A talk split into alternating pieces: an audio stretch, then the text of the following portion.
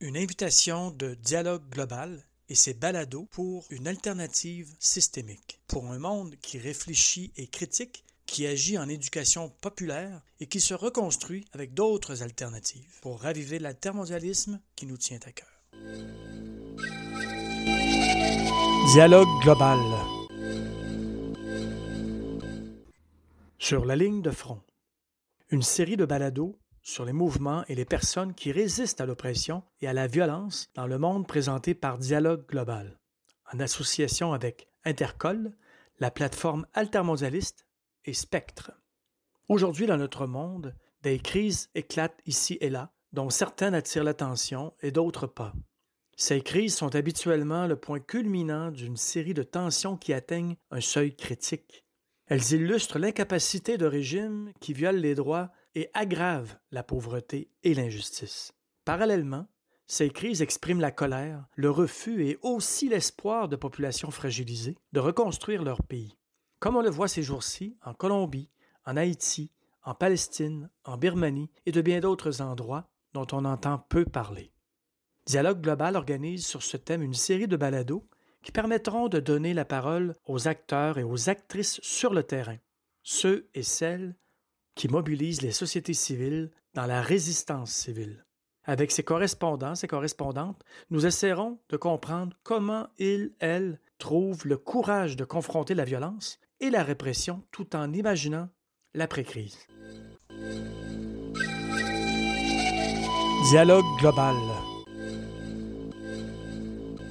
Nous aurons avec nous dans quelques minutes Alain Saint-Victor, qui est enseignant et historien, auteur d'un livre sur l'histoire de l'immigration haïtienne à Montréal, un militant communautaire, porte-parole de la coalition haïtienne au Canada contre la dictature en Haïti. Donc, nous allons parler d'Haïti. Dialogue global. Regard sur les origines de la problématique géopolitique haïtienne et le chaos dans les mains de l'oligarchie. L'assassinat du président haïtien Jovenel Moïse le 7 juillet dernier a créé toute une onde de choc au sein de ce pays et dans la communauté internationale.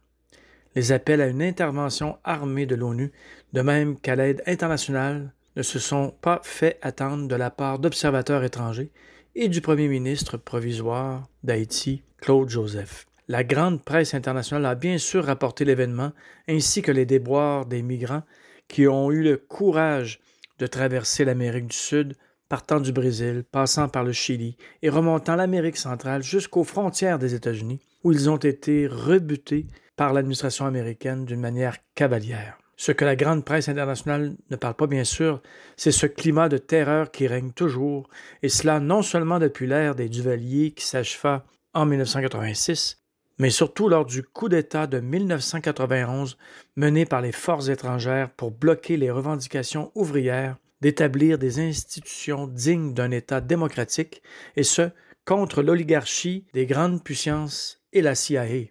Le chaos règne toujours malgré quelques 3 milliards annuellement que la diaspora haïtienne asperge sur la perle des Antilles, Haïti. Où est-ce qu'on s'en va? Dialogue global. Ouvrez les frontières. Sais pas ce qui s'est passé aux États-Unis euh, récemment. Euh, il y a quand même une grande crise migratoire à Del Rio. Au Texas, une bombe à retardement pour Joe Biden, c'est sûr. Mais euh, tout le monde, j'espère, n'ont pas vu ces images d'horreur où un cowboy avec son lasso fouettait des Haïtiens qui essayaient d'immigrer sur le pont au-dessus de la rivière à Del Rio, au Texas. Ça m'a tellement provoqué que j'ai dit, il faut absolument parler d'Haïti. Merci d'être avec nous, M. Saint-Victor. Je vous ai présenté comme étant un historien et un militant euh, en début d'émission. Mais d'abord, dites-nous sur la ligne de front en Haïti, à l'heure actuelle, comment ça se passe et où est-ce qu'on s'en va? Bon, ça, c'est une question extrêmement complexe. Et effectivement, euh, la situation est telle actuellement qu'on se demande, même les Haïtiens se demandent euh, euh, c'est quoi l'avenir du pays. Et, et c'est pas un hasard que les choses sont arrivées là où, elles sont actuellement en Haïti. Et c'est vraiment une, c'est vraiment une politique d'un gouvernement, des gouvernements et soutenu aussi par ce qu'on appelle la communauté internationale. Et donc cette, cette crise migratoire, justement, c'est bien le résultat de toute cette politique gouvernementale en Haïti et aussi des impositions de, de formes de gouvernement par la communauté, par, par ce qu'on appelle la, communauté internationale, en particulier le corps groupe qui est composé des États-Unis, du Canada, de l'Union européenne, et, etc. Donc vous voyez que quand même, il y a des causes profondes. Et malheureusement, la grande presse, la grande presse ne, parle surtout de la conjoncture, mais euh, évite de discuter des causes profondes qui poussent les gens à laisser leur pays. Donc rapidement pour vous dire à propos de la migration, c'est que à un certain moment, depuis 2010, au fait, euh, après le grand tremblement de terre de 2010, qui a, qui a pratiquement euh, tué 200 000 personnes à peu près, et il y avait une invitation de la part du Brésil pour inviter les Haïtiens à venir euh, au Brésil, parce qu'à l'époque, ils avaient un, projet de développement agricole et ils voulaient avoir des gens. Donc les Haïtiens partaient vraiment par, par dizaines de milliers d'Haïtiens partaient pour le Brésil.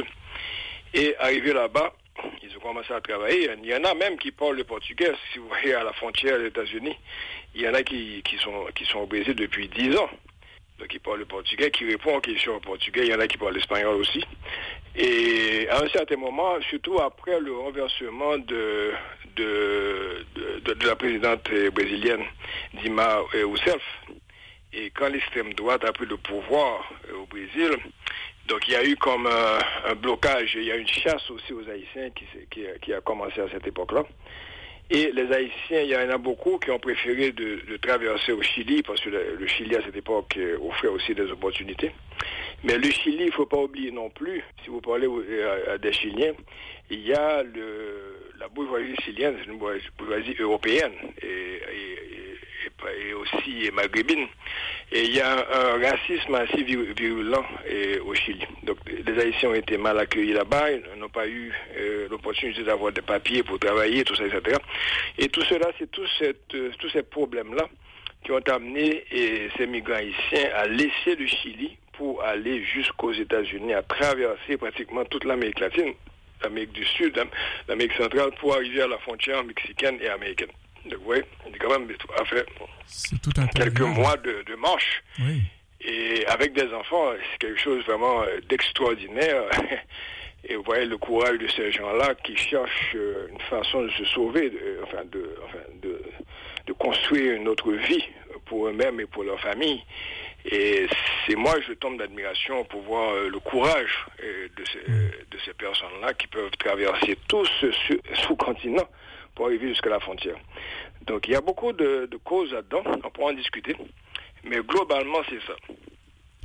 Et donc, il y a plus de 15 000 Haïtiens qui sont entrés aux États-Unis ou qui voulaient entrer, mais qui ont beaucoup mm. été retournés dans leur pays. Mais donc, ça nous donne un peu le contexte. Merci beaucoup, M. Alain Saint-Victor. Mais revenons euh, au lendemain de l'assassinat du président haïtien Jovenel Moïse, le 7 juillet dernier, il y a eu toute une onde de choc au sein euh, du pays. Euh, en Haïti et, dans la communauté internationale. Les appels à une intervention de l'armée de l'ONU, de même que l'aide internationale ne se sont pas fait attendre de la part d'observateurs étrangers et du premier ministre provisoire d'Haïti lui-même, Claude Joseph. Mais depuis, est-ce que la situation a créé des alternatives à la situation qu'on connaît aujourd'hui? Mais je pense que cette euh, cet assassinat du président, c'est le résultat euh, de plusieurs, enfin, de plusieurs années aussi, de plusieurs mois de, crise politique à l'intérieur du pays. Bon, on parle de l'assassinat comme quoi que c'est ça qui a créé tous, tous ces problèmes. Au fond, les problèmes existaient avant, bien avant ça. Et lorsqu'on regarde, par exemple, le, le, parti au pouvoir, ce qu'on appelle le parti haïtien tête calée, le, crâne rasé, le PHTK, et d'ailleurs, c'est à ce parti-là qu'appartient le président qui a été tué. Donc il y a une dissension à l'intérieur de ce parti-là. Et il semble que les gens, euh, c'est une question de lutte pour le pouvoir, etc. Donc euh, c'est comme ça qu'il a été assassiné. Mais avant même euh, son assassinat, il y a eu de, massacres, par exemple, beaucoup d'autres assassinats de journalistes, d'avocats, etc. Et donc, c'est une situation de terreur, au fond, pour continuer un statu quo. donc, et, avant, il y avait beaucoup de gens qui, ont, qui prenaient de la rue. Par exemple, il y a une manifestation avec à peu près un million de personnes. Et maintenant, il n'y a, plus de gens dans la rue. Et pourquoi? Parce que non seulement ce climat de terreur est, établi par les, par les gangs, les gangs euh, qui, pratiquement occupent les quartiers populaires, etc. Donc, euh, tout cela font que les, gens ne sont pas capables euh, de réclamer autre chose que ce gouvernement les propose. Vous voyez Donc, ça, c'est, c'est, ça la grande tragédie, au fond. Naturellement, avec le crime, avec l'assassinat de Jovenel Moïse, le président, et tout cela apparaît vraiment au grand jour. Euh, mhm. C'est là, là, la grande différence, mais il n'y a pas vraiment de, de, changement en tant que tel. Et euh, le, les, gangs euh, qui pratiquement occupent les rues et, établissent un, climat de terreur, justement, pour empêcher les revendications. Euh, c'est pourquoi nous, on dit objectivement que ces gangs-là travaillent pour le, statu quo, pour le régime en place, mais malgré que le régime dénonce les gangs. Naturellement, il y a des gens qui aussi euh, font les frais aussi de ces gangs-là. Il y a la classe moyenne. Ben, aujourd'hui, je disais qu'il y a beaucoup de gens euh, de la classe moyenne qui quittent Haïti pour aller s'établir en République dominicaine, par exemple. Donc il y a comme une espèce de un phénomène de Somalie, somalisation qui se fait qui se forme actuellement en Haïti. Pourquoi? Parce que tous les changements sociaux qui ont été qui ont été proposés euh, et, pour lesquels euh, le peuple lutte depuis 1986, tous ces changements sociaux ont été bloqués par les différents gouvernements haïtiens, mais aussi par, la communauté internationale. par exemple, je, peux vous rappeler qu'à partir de 1986, je ne sais pas si les auditeurs euh, connaissent un peu l'histoire contemporaine haïtienne, en 1986, à la chute de, la dictature de Duvalier, qui a duré 30 ans en Haïti, il y avait tout un mouvement démocratique. Le peuple voulait la démocratie, le peuple voulait élire euh, son, propre leader. Donc euh, le peuple a investi la scène politique en Haïti. Et c'est ça qui a fait peur, non seulement à l'oligarchie, mais aussi à des puissances comme, les États-Unis, qui voulaient justement retourner en forme de statu quo que Duvalier établissait à, son époque. Donc pendant toute la période de Duvalier, comme la dictature était là, donc on ne s'en plaignait pas. Mais après 1986, lorsque la, démocratie est finalement est venue en Haïti, donc que lorsque la démocratie a eu lieu en Haïti, après 1986, c'est ça qui a commencé à faire peur à, l'oligarchie et aux puissances étrangères, particulièrement des États-Unis. Donc c'est ça que ça qui va expliquer aussi le coup d'État de 91, par exemple, après l'élection euh, de Jean-Bertrand Aristide, le premier président élu démocratiquement mais non seulement contre, cette élection-là, mais ce coup d'État aussi, au fait, c'est pour bloquer toute forme de revendication, toute forme d'organisation paysanne et ouvrière, par exemple, qui commençait à avoir lieu à cette époque-là. Oui, donc euh, ça c'est important de bien comprendre. C'est une lutte qui, date de 86 au fond. Toute cette lutte que le peuple haïtien veut créer un État national euh, l'objectif, c'est d'établir de, des institutions euh, qui peuvent servir le pays et non pas les compagnies étrangères. Et donc toute, la lutte, c'est là. Donc c'est cette lutte qui continue. Et en 2010, après le tremblement de terre justement, ce gouvernement, ce, enfin, ce régime qui dure depuis 2010, euh, le régime du BHTK, a été imposé à Haïti par les Américains particulièrement par, un type comme Bill Clinton qui était là-bas, et qui a imposé le premier président euh, de 2010, euh, Michel Martelly, justement, pour euh, diriger le pays, pour ouvrir le pays, comme il disait, au business, en termes, pour ouvrir le pays, pour que les, compagnies américaines puissent s'établir, pour les mines, et aussi la sous-traitance. D'ailleurs, la femme de Bill Clinton, Hillary, a refusé que le salaire minimum soit augmenté en Haïti. Donc, tout ce, toute cette situation-là qui a amené à, ça. Donc, c'est pas seulement une question d'assassinat euh, du président. Donc, euh, cette situation est beaucoup plus complexe que ça.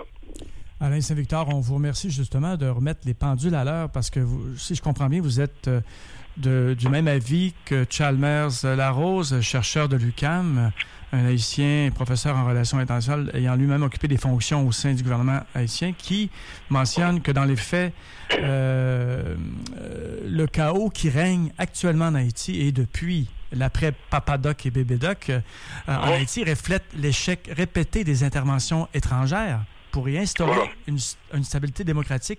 Et ça, je pense que dans les grands médias, on n'en parle pas assez, n'est-ce pas, M. Saint-Victor? Mais les médias, comme d'habitude, euh, ils disent, euh, ils présentent les, conséquences d'une situation qui, a des causes profondes, oui. Mhm. Et en général, c'est ça. On parle d'Haïti comme le pays le plus pauvre, comme le pays déstabilisé, il y a une dictature, etc. Mais on, ne parle jamais de la, des causes réelles de la situation. Parce que le peuple haïtien, c'est un peuple qui veut la démocratie, justement. C'est un peuple qui veut participer à des élections libres et démocratiques. C'est un, peuple qui veut construire un État au service de la nation. Mais c'est ça qu'on lui refuse. Vous voyez, donc, et, c'est là le problème. Qui lui refuse? Il y a une partie de l'oligarchie haïtienne qui veut que la situation soit comme elle est, parce que c'est là que ses intérêts se trouvent là-dedans.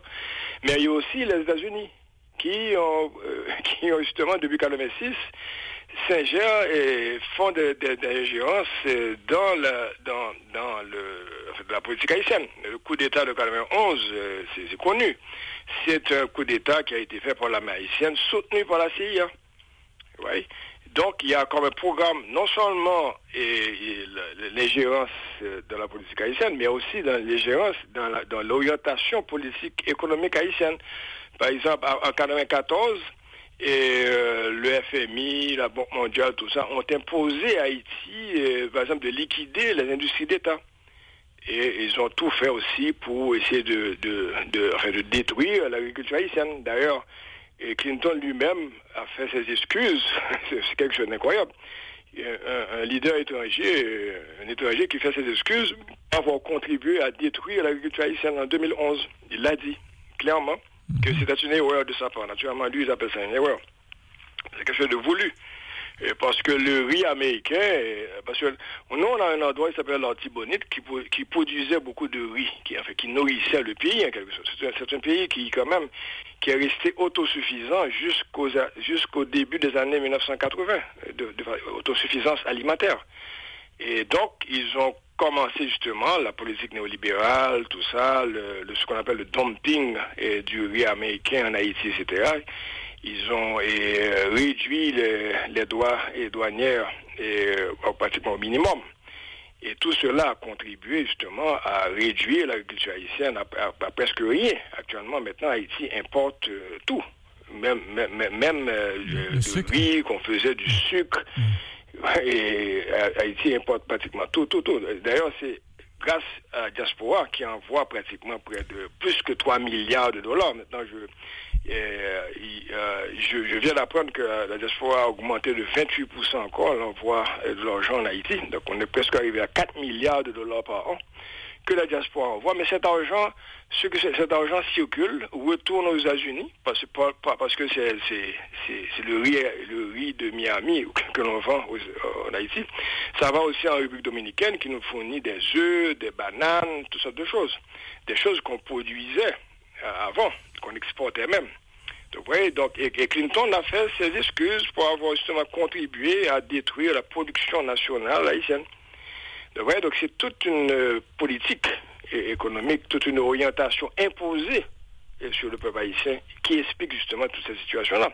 Naturellement, il y a l'exode rural avec, avec la destruction de l'agriculture, il y a une exode rural énorme qui a commencé d'ailleurs depuis les années 70 exode rural énorme et où euh, la, capitale haïtienne est arrivée à près de 3 ou 4 millions d'habitants, alors que c'est une capitale qui a été construite pour à peu près 50 000 ou 100 000 habitants. Et donc, c'est parce que les gens quittent les campagnes pour aller euh, vers la capitale. Mais comme la capitale, euh, comme les, les sous-traitances, justement, en même temps, cette politique néolibérale a contribué à détruire l'agriculture haïtienne. En même temps, on est en train, au début des années 70, à établir des compagnies de sous-traitance, donc euh, des, ce qu'on appelle les, ateliers de misère, où on paie les gens à 3 dollars par jour, justement, pour fabriquer des, des maillots, des, des, jeans et des pantalons pour Walmart et autres, et autres euh, multinationales. Et, mais ces compagnies-là ne peuvent pas absorber tous ces gens-là, c'est sûr. Il y a une étude qui a été faite en 70, 73, qui montre que c'est seulement 6% de la population que ces compagnies-là peuvent absorber. Donc, vous voyez?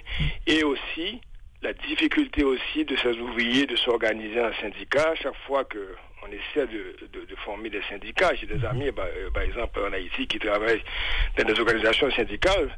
Là, ils me disent que c'est extrêmement compliqué parce que la répression est énorme. Et aussi, euh, la compagnie peut euh, se déplacer facilement pour, pour aller dans, un pays. C'est ça la, situation globale d'Haïti, vous voyez. Donc, c'est assez compliqué. On peut aller même dans l'histoire hein, pour montrer qu'il y a aussi des, des autres cause encore plus profonde. Oui, mais si on, si, on, reste dans l'histoire des 40 dernières années, c'est à peu près ça.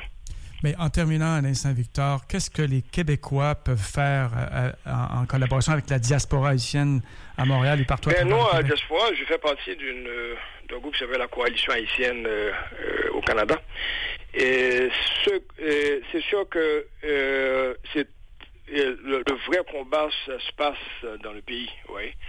Et nous, on est en train de dénoncer tout ce que je viens de vous dire là, de parler, que, enfin, de faire, de prendre conscience. C'est pas seulement euh, les Haïtiens, mais aussi les Québécois. Heureusement qu'on a beaucoup de, d'amis, de, camarades québécois qui, qui, sont, qui se solidarisent justement avec euh, la lutte du peuple haïtien.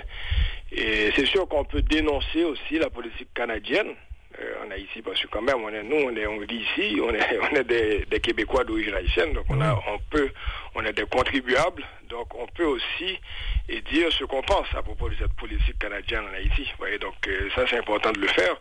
Et on, sensibilise et on mobilise les gens à, ce propos-là. Et parfois, on envoie aussi un peu d'aide à des gens qui luttent en Haïti. Ben, merci beaucoup, Alain Saint-Victor. Et on vous réinvitera euh, dès que des, nouveautés arrivent. Si jamais on annonce des élections et que ça vaut la peine d'en parler, bien, on, vous réinvite, Alain Saint-Victor. Merci beaucoup. La ligne de front. Dialogue global. À la réalisation, Jean Cloutier. Dialogue global.